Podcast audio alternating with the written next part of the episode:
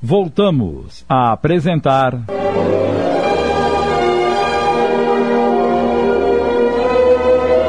Amor, Sol e Morredouro. Minissérie de Sidney Carbone.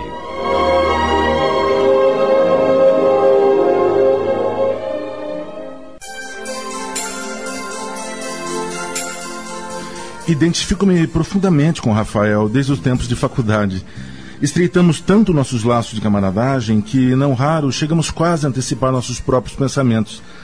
As angústias, os atropelos, os problemas íntimos, profissionais e familiares são a tônica de nossos entendimentos, um gesto de mútuo amparo. Entretanto. Entretanto. Continue, José Antônio. Nesses últimos meses, Rafael encasulou-se. Já não é o mesmo amigo espontâneo e conselheiro mudou tanto e tão bruscamente que deduzi que algum drama de proporções imensuráveis sitiou a sua mente. A entrepausa de José Antônio foi inútil.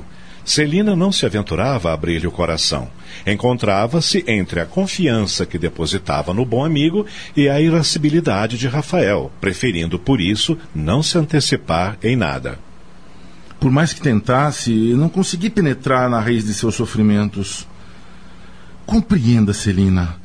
Seria valioso colher informações com o propósito único de ajudá-lo a sair da situação em que se encontra. Bem, talvez ele esteja tendo problemas em seu consultório.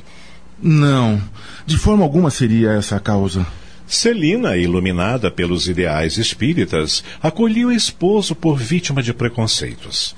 Dispunha-se a amenizar-lhe os embates íntimos e fugia propositadamente de fazer referências ao calvário doméstico em que se transformara sua vida. José Antônio, no entanto, arguto observador, interpretava as evasivas de Celina como confirmação de suas suspeitas. Já não tinha dúvidas de que todo o problema de Rafael nascia dentro do próprio lar. Acaso. Alguém está doente na família? Graças a Deus, não. Talvez estejam passando por alguma necessidade financeira. É isso? Não, José Antônio. Algum desentendimento conjugal? Oh, por Deus, José Antônio. Está tudo bem entre nós. Rafael é um esposo compreensivo e um pai amoroso. Ah, está bem, Celina. Não insistirei respeitando sua descrição. Contudo, mesmo que lhe pareça embaraçoso dizer-me qualquer coisa, fica estabelecido na extensão de nossa amizade que poderá me chamar a qualquer momento visando amparar o nosso Rafael. Agradeço a sua generosidade. Nesse momento, Rafael entrou na sala violento olhos congestionados e mãos trêmulas. Suas faces se alternavam entre a palidez extrema e o rubro incendiado, num quadro de emoções destrambelhadas, atropelando-se intimamente. E trovejou Ferino. E então, José Antônio, satisfeito em saber de tudo? José Antônio ficou pasmo com o estado do amigo, que prosseguiu. Ela enxovalhou suficientemente meu nome? Já tomou a cômoda e mentirosa posição de vítima, cujo filho, prisioneiro de uma enfermidade maldita, tornou-se o calvário de sua vida? Pintou em tintas escabrosas a proibição de visitar o amante? Rafael, por Deus! Está satisfeito ou precisa de mais detalhes para trombetear a minha desdita aos quatro ventos, transformando a minha vergonha no prato do dia das rodas sociais? Por favor, Rafael, contenha-se. Celina nada me disse, mas você está confirmando as conclusões que eu chegara em decorrência de nossos encontros diários. Não minta, José Antônio, não minta! Não é preciso mentir, porque bem sei que esta mulher é capaz de tudo. Enlouquecida de paixão pecaminosa e acobertada pela própria mãe, co-participante dessa grande farsa. Você está enganado, Rafael. Eu poderia. Ora, cale-se! Dispenso seus conselhos e as suas observações. Até aqui enfrentei a ocorrência com a minha maturidade. Agora, porém, que se tornará pública, extravasando as fronteiras do meu lar, sei que será imprevisível o curso de minhas reações. Não responderei por mim mesmo. Meu Deus, pare com isso, homem. José Antônio, vencendo a própria irritação, procurava apaziguar o ânimo voluntarioso de Rafael, condoendo-se de Celina, que soluçava resignada. Não interfira num assunto que não lhe diz respeito. E observe, observe bem essa mulher. Se não fosse uma devedora, já estaria protestando inocência. No entanto, como procede? Cala-se e chora, porque sabe que está desprovida de razões. Nesse instante, Clarinda entrou na sala para recolher os copos. À sua chegada, o desencadear de paixões foi interrompido e ela, que ouvira parcialmente a discussão, apercebendo-se de que sua presença constrangia Rafael, propositalmente se demorou na sala, criando um tempo em que o seu patrão conseguiria recompor-se. Rafael, mais aquietado, sentou-se numa poltrona. José Antônio ponderou. Rafael, em tão delicada situação, eu não lhe frontaria com a verdade. E posso garantir-lhe de todas as formas que somente você, você mesmo, foi quem me fez referências diretas sobre as causas de suas aflições. José Antônio pudera concentrar todos os pontos conflitantes das atitudes de Rafael. Apercebeu-se de que o misterioso cliente a que se referia tempos atrás era seu próprio filho, Paulinho. Recordava-se das conversações sobre espiritismo e, após algumas semanas de permitas impressões, seu súbito desinteresse e sarcasmo pela religião espírita. Inclusive, avivou-se em sua memória a questão da cliente que se apaixonara pelo curandeiro. Era Celina. Reflita, Rafael. Não se deixe vencer pelas suas emoções e nem se deixe minar pelas suas suspeitas todas infundadas. Verifique, pesquise, examine e concluirá que está sendo levado de roldão por estranhas paixões. Nada mais convinha adiantar. Então. Bem, eu preciso ir. Até breve. Despediu-se oferecendo a destra, mas o psiquiatra não retribuiu o gesto. Aceitando a indiferença como uma reação natural em que o raciocínio se desgovernara, José Antônio destinou um derradeiro olhar a Celina, amargurado por vê-la verbalmente agredida e humilhada ao extremo em sua presença. Admirava-lhe, porém, a resignação heróica. Presenciara seus mais delicados sentimentos atirados num cadinho efervescente pela brutalidade de um Rafael enormemente desfigurado. Compreendeu que suas lágrimas eram o penhor de sua inocência.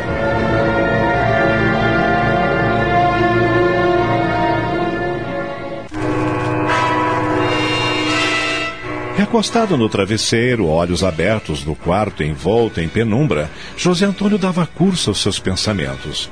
Projetava na sua imaginação as cenas que recolhera na sua excursão noturna, dando primeiro plano à personalidade acolhedora de Romualdo, a quem conhecera de perto dedicara-lhe simpatia desde o primeiro encontro. Fora até ao templo espírita com o endereço que Isabel lhe fornecera por telefone, disposto a definir-se sobre as apreensões de Rafael, que lhe deixaram rescaldo de dúvidas com suas acusações candentes. Alguma coisa precisava ser feita, pensara. O melhor seria, portanto, começar por Romualdo.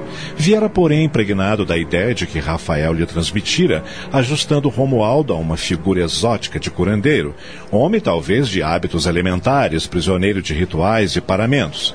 Daí sua primeira impressão ter sido desordenada. Encontrara Romualdo em círculo de enfermos. Deteve-se nas suas mãos, que moviam-se ágeis, disciplinadas e graciosas, pousando em ombros exaustos e sofredores, quais plumas delicadas cujo contato se transformava em carícia e alento.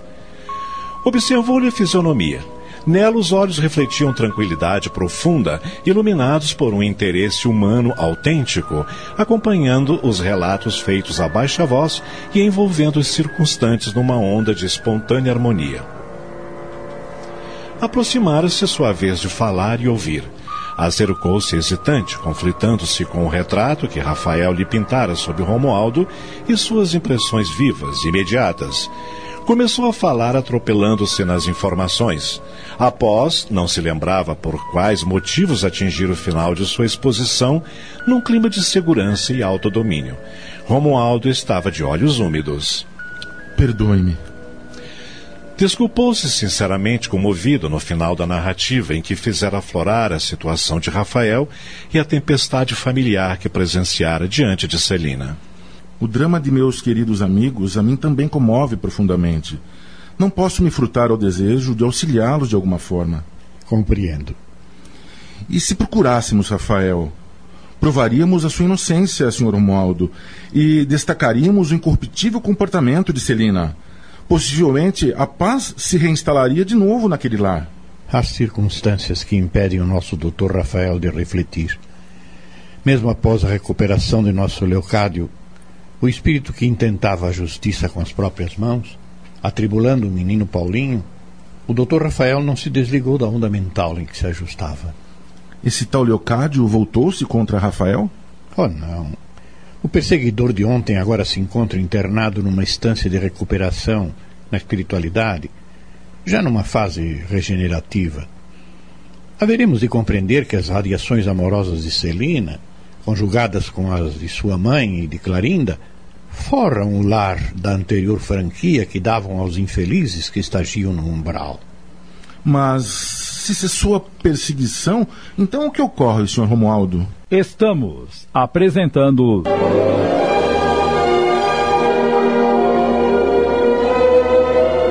Amor, Sol e Morredouro.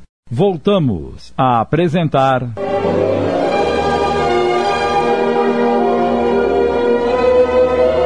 Amor, Sol e Morredouro. Minissérie de Sidney Carbone.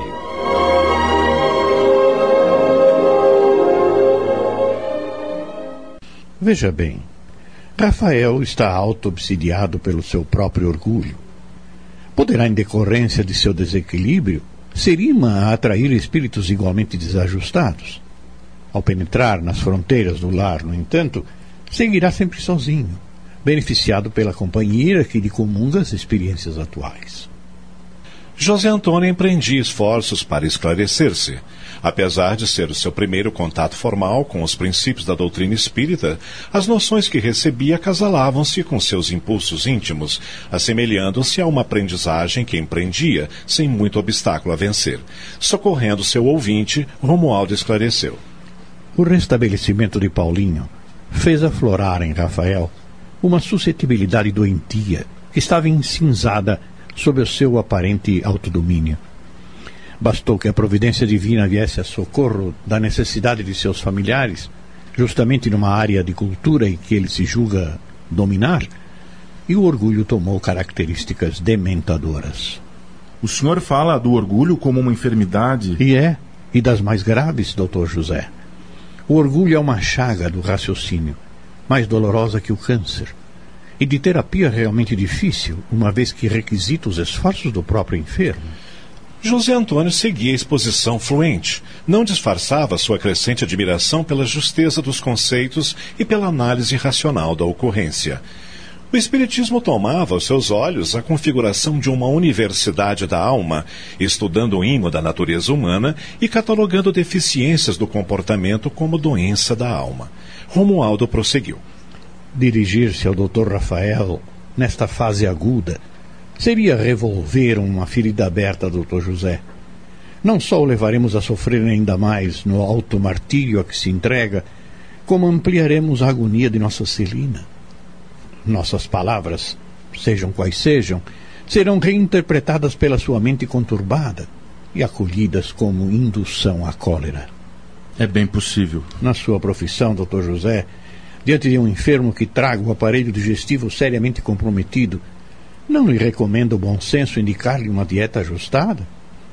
Reconhecendo, embora a excelência deste ou daquele prato, não se obriga a recomendar abstenção, objetivando a recomposição do organismo? Evidentemente. No trato com a alma vigora o mesmo princípio. Mas o que podemos fazer a seu favor? Sirvamo-nos da oração sincera, rogando a Jesus permitir-nos a oportunidade de demonstrar-lhe o nosso afeto, o nosso respeito. A própria vida, na sua sucessão de experiências, é que nos remeterá ao encontro do momento certo de auxílio. O médico mostrou-se cético. Romualdo ponderou, desnudando-lhe o pensamento com singeleza. Natural a sua estranheza, doutor. A sua experiência no campo médico já lhe mostrou os efeitos da fé num doente que deseja recuperar-se. Mais de uma vez lhe foi dado deparar com casos francamente insolúveis e que inexplicavelmente sofreram súbita mudança de curso. Houve uma pausa que o médico não quebrou. Depois.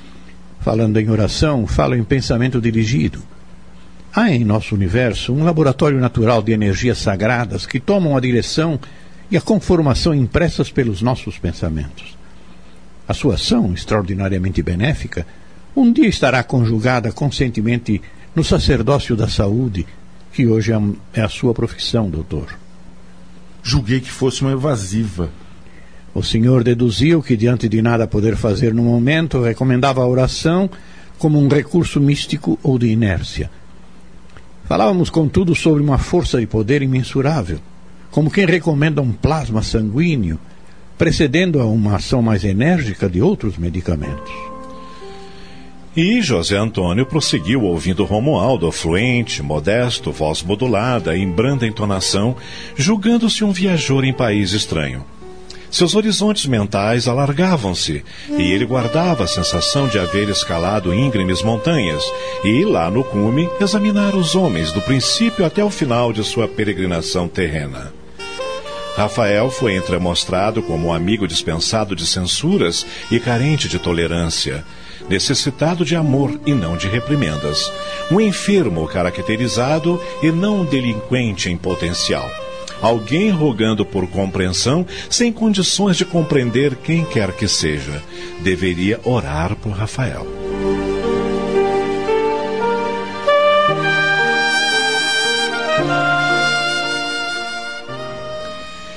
Esmaeceram-se os quadros que revia na sua imaginação.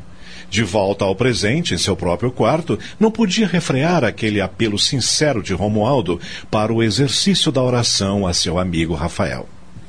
Onde estavam, porém, as palavras que articulara em sua infância no átrio da fé materna? Onde estaria aquela que lhe unia as mãos no gesto convencional de sua igreja e o punha ajoelhado diante do altar, conduzindo-lhe o verbo para agradecer a bênção da vida? Minha mãe, minha mãe. Acionou o interruptor de luz clareando o quarto. Apanhou na cabeceira da cama o evangelho que o acompanhara na volta de sua visitação a Romualdo e, abrindo, proferiu em tom emotivo: Deus de infinita bondade, digna-te de suavizar o amargor da posição que se encontra Rafael, se assim for de tua vontade. Bons espíritos, em nome de Deus Todo-Poderoso, eu vos suplico que o assistais nas suas aflições se no seu interesse elas não lhe puderem ser poupadas, fazei compreender que são necessárias a seu progresso. Dai-lhe confiança em Deus e no futuro, e lhe as tornará menos acerbas. Dai-lhe também forças para não sucumbir ao desespero, que lhe faria perder o fruto de seus sofrimentos e lhe tornaria ainda mais penosa no futuro a situação. Encaminhai para ele o meu pensamento, a fim de que o ajude a manter-se corajoso.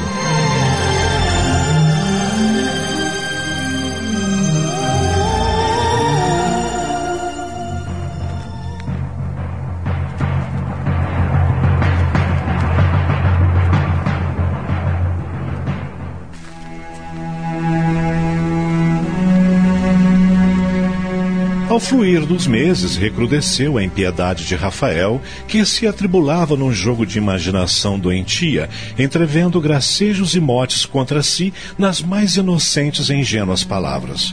O lar, de oficina onde deveria retemperar-se das batalhas cotidianas, aos seus olhos se transformava na válvula de escape de sua ira. Sentia-se numa fortaleza medieval. Familiares e serviçais moviam-se à semelhança de sombras, temendo despertá-lo com o simples farfalhar de suas vestes suspendiam todo entendimento verbal, momentos antes dele fazer-se presente, para que não tivessem de alongar exaustivas explicações que não convenciam do tema tratado. Até as luzes foram empanadas. Ele, que antes apreciava a profusão da claridade, fizera-se amigo do lusco-fusco e das cores mortas, qual se prematuramente se sepultasse num luto convencional, desvestindo da beleza de contrastes multicores o seu domicílio. Celina e Isabel estavam desesperadas. Eu não estou aguentando mais esta situação, mamãe. Minha vida se transformou num mar de lágrimas. O que está acontecendo com meu marido? Não é difícil imaginar, Celina. Rafael está enlouquecendo.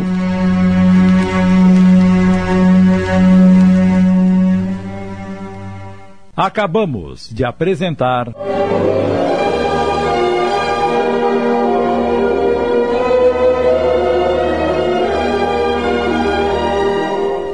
Amor, Sol e Morredouro. Minissérie de Sidney Carbone em 10 capítulos, baseada numa obra de Roque Jacinto.